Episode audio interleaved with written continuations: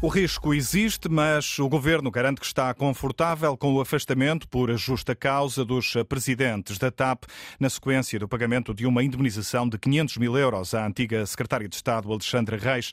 Christine Ormia Weidner, presidente executiva, já deixou sinais de que pretende contestar a decisão em tribunal, mas o ministro das Infraestruturas, João Galamba, diz que confia na qualidade do trabalho da Inspeção Geral de Finanças. O governo fez o que tinha a fazer, que é identificar uma falha e perante um relatório da IGF eh, cumpriu o, o, o, seu dever. E o Governo está confiante na qualidade e no rigor do trabalho da IGF e, portanto, esses riscos existem sempre em qualquer processo, como existe sempre o direito de qualquer pessoa recorrer aos tribunais para defender os seus direitos.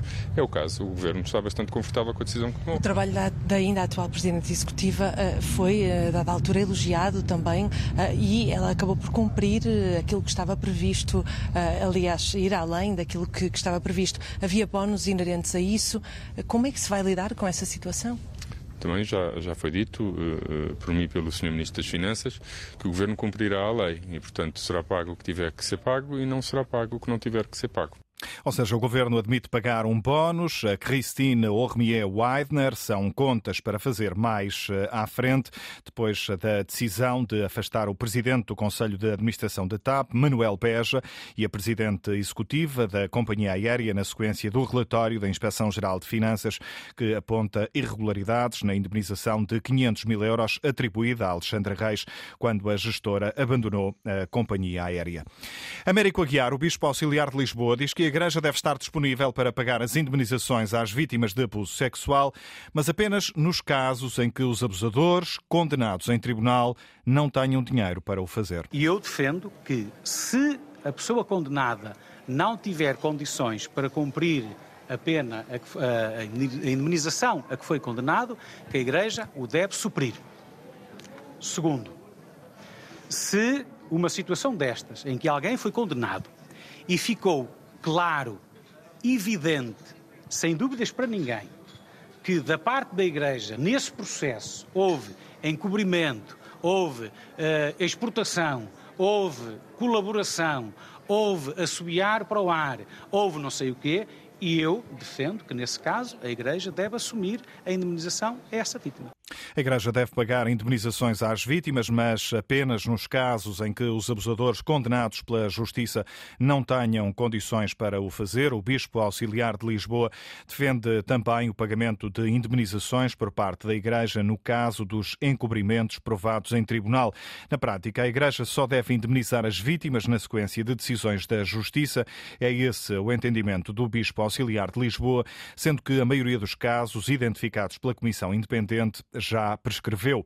Em declarações aos jornalistas esta tarde, Américo Aguiar deixou também a convicção de que as dioceses vão tomar medidas em relação à lista de padres suspeitos de abusos sexuais de menores. No caso de Lisboa, a diocese conta apresentar nos próximos dias, eventualmente amanhã, informações sobre essa lista elaborada pela Comissão Independente. Nós, Lisboa, contamos eventualmente amanhã poder também fazer o mesmo. Nós hoje, hoje, vamos ter a reunião da Comissão Diocesana. Porquê? Porque o Sr. Patriarca entregou a lista de Lisboa à Comissão Diocesana e ela hoje vai reunir-se para propor ao Sr. Patriarca aquilo que são as medidas que ela acha que devem ser aplicadas. Esta a posição de Lisboa, numa altura em que várias dioceses estão a anunciar o que decidiram fazer com as informações que receberam da Comissão Independente. Évora e Angra, nos Açores, já comunicaram ontem o afastamento preventivo de três padres. Hoje, Alexandra Sofia Costa, há informações de outros pontos do país. O bispo da Diocese de Porto Alegre Castelo Branco, Antonino Dias, num comunicado publicado na página de Facebook, explica que o relatório da Comissão Independente dava conta de cinco casos no território da Diocese.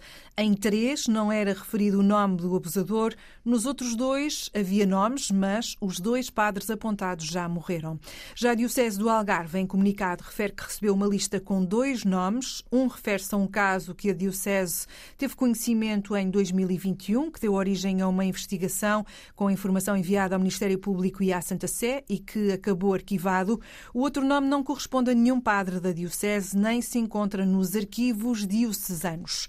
Já a Diocese de Santarém, em comunicado na página da internet, diz que não lhe foi entregue nenhum envelope com nomes de padres a investigar. O bispo de Santarém, José Traquina, diz que houve casos referidos a Santarém no relatório, mas que não se enquadram na geografia ou no tempo histórico da Diocese. Mais reações já conhecidas da Diocese de Viana do Castelo, que identificou dois sacerdotes na lista, um falecido, o outro sem ofício eclesiástico. A Diocese do Funchal recebeu quatro nomes resultantes de denúncias. Diz que nenhum exerce atualmente qualquer ofício eclesiástico. Um deles é mesmo desconhecido. A Diocese de Angra, nos Açores, suspendeu de funções dois padres que estão a ser investigados e a Arquidiocese de Évora recebeu dois nomes. Um já morreu, o outro foi agora afastado preventivamente depois de conhecido o caso. As várias dioceses continuam a tomar posição eh, na sequência da lista que receberam da Comissão Independente. Laborinho Lúcio, o antigo Ministro da Justiça, que integrou a Comissão para o Estudo dos Abusos Sexuais, não tem dúvidas de que é possível tomar medidas com base na lista de padres abusadores e defende que a Igreja deve pagar indemnizações às vítimas. Dom Manuel Clemente veio dizer que não havia factos que sustentassem aqueles nomes para efeitos de uma investigação e para a adoção de medidas preventivas.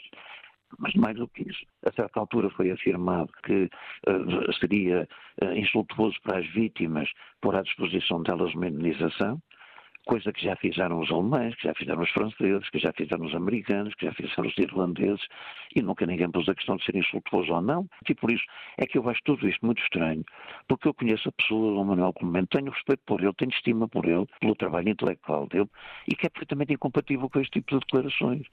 Labrinho Lúcio, antigo Ministro da Justiça, numa entrevista à Antena 1 que vai poder ouvir já depois deste noticiário. O abuso sexual de menores está em debate esta tarde na Assembleia da República, com os partidos a deixarem críticas à Igreja, Madalena Salema, e também ao líder do Chega, André Ventura, que pede penas mais pesadas para os abusadores. André Ventura quer penas mais pesadas para os abusadores de crianças e, embora tenha dado entrada com o diploma para a criação de um grupo de trabalho, critica o facto de os partidos terem avançado com essa solução. Os portugueses não querem mais grupos de trabalho para esconder o problema. Os portugueses não querem mais conversa. Os portugueses querem, por uma vez na vida, que este Parlamento decida pôr na prisão aqueles que nunca de lá deviam ter saído. Para Inês Souza Real, que propõe o alargamento do prazo de prescrição para 30 anos, a Igreja tem de ir mais longe. É preciso criar também mecanismos de compensação às vítimas. Não basta pedir perdão, não basta dizer que a lei tem que ser alterada. Patrícia Silvaz, da IEL,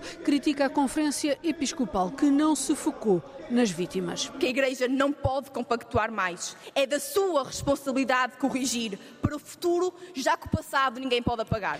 Pedro Felipe Soares, do Bloco, considera uma vergonha a Igreja não estar a reconhecer o problema. Critica Manuel Clemente e a Conferência Episcopal. É que a Igreja Católica falhou no passado e está a falhar no presente. O PS discorda das propostas do Chega de agravar penas para os abusadores. Cláudia Santos diz que o foco é nas vítimas. O que nós achamos é que os direitos das vítimas devem ter relevância por si próprios e não como uma arma política na guerra contra o crime. O silêncio da Igreja é igualmente criticado pelo PSD, enquanto a comunista Alma Rivera se mostra solidária com as vítimas. Um debate que ainda decorre a esta hora na Assembleia da República.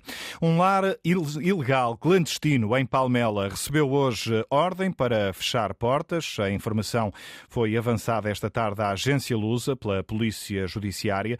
Neste lar ilegal, na localidade de Lagamessas, viviam 25 pessoas, sendo que cinco foram já transportadas para o Hospital de São Bernardo, em Setúbal. É o que adianta a agência Lusa. Este hum, local estava a ser eh, investigado pelas eh, autoridades eh, por suspeitas de incumprimento das condições mínimas para o exercício da atividade. O lar deverá ser encerrado ainda hoje. A Antena 1 está a tentar obter, até agora sem sucesso, junto da Polícia Judiciária e também do Hospital de São Bernardo, em Setúbal, mais informações sobre este caso e, em concreto, sobre o estado de saúde das cinco pessoas, cinco utentes deste lar ilegal que foram transportados para o Hospital de São Bernardo. Está a subir de tom a contestação social. Em janeiro, Cláudia Godinho quadriplicaram os pré-avisos de greve comunicados ao Ministério do Trabalho em comparação com o mesmo mês do ano passado. O Ministério do Trabalho recebeu mais 153 pré-avisos de greve no setor privado e no setor empresarial do Estado do que em janeiro do ano anterior. Os dados são da Direção-Geral do Emprego e das Relações Laborais que mostram que houve um aumento de 300%. Já a Direção-Geral da Administração e do Emprego Público indica que houve 105 pré-avisos de greve na função pública. No ano anterior, em janeiro, havia 40, aumentou mais de 160%. Os setores mais afetados no privado e no setor empresarial do Estado foram as atividades de informação e de comunicação, a administração pública, defesa e segurança social, as atividades administrativas e os serviços de apoio. Quanto aos pré-avisos na função pública, a grande maioria foi na área de educação, cerca de 82%, seguindo-se da saúde, em que houve 13 pré-avisos dos 105 feitos no total. Dados eh, revelados esta tarde pela agência Lusa e que mostram que em janeiro quadruplicaram, quadruplicaram os pré-avisos de greve comunicados ao Ministério do Trabalho em comparação com o mesmo mês do ano passado. Dados conhecidos eh, no dia em que professores eh, e Ministério da Educação voltaram à mesa das negociações para uma derradeira tentativa de entendimento. A reunião começou ao início da tarde aí no Ministério, João Turgal, agora em direto, num clima clima de baixas expectativas. Baixas expectativas de parte a parte, quer da parte do Ministério da Educação, quer já esta tarde, à entrada para esta reunião da parte dos sindicatos, não se prevê que haja um entendimento. Todos os sinais apontam uh, nesse sentido, sem grandes otimismos de nenhuma uh, das partes. O Ministério da Educação apresentou aqui um novo documento tem algumas alterações, nomeadamente do ponto de vista da mobilidade interna, diz respeito aos concursos de professores, mas nada capaz, à partida, de levar a um acordo, tendo em conta as linhas vermelhas apresentadas pelos professores, nomeadamente a contagem do tempo de serviço. Foi o que disseram Mário Nogueira e André Pestana, os líderes da FENPROF e do STOP, prometendo apresentar novas formas de luta após esta reunião. Entre o acordo e o não acordo, há uma hipótese de um terceiro cenário, que é o adiamento novamente deste processo. Esta reunião já se enquadra na, na negociação suplementar pedida pelos sindicatos e ainda há uma possibilidade, embora ainda nada esteja previsto nesse sentido, de haver uma nova reunião na próxima semana, caso haja entendimento estas, entre as duas partes eh, desse facto. Se não, não havendo isso, tudo aponta de facto para não haver acordo. Nesta reunião que já dura há duas horas, há mais de duas horas, entre sindicatos e Ministério da Educação, nesta reunião entre duas partes, cá fora, isto no interior do Ministério da Educação, cá fora, cerca de uma centena de manifestantes uh, estão, muitas vezes, em muitos períodos bastante ruidosos, manifestam-se uh, professores e não só, uh, contra, reivindicando melhores condições de trabalho. Professores e outros trabalhadores das escolas em protesto à porta do Ministério da Educação, em dia de nova ronda negocial, à entrada para a reunião, os sindicatos voltaram a sublinhar que, com as propostas que estão em cima da mesa, não será possível chegar a qualquer entendimento.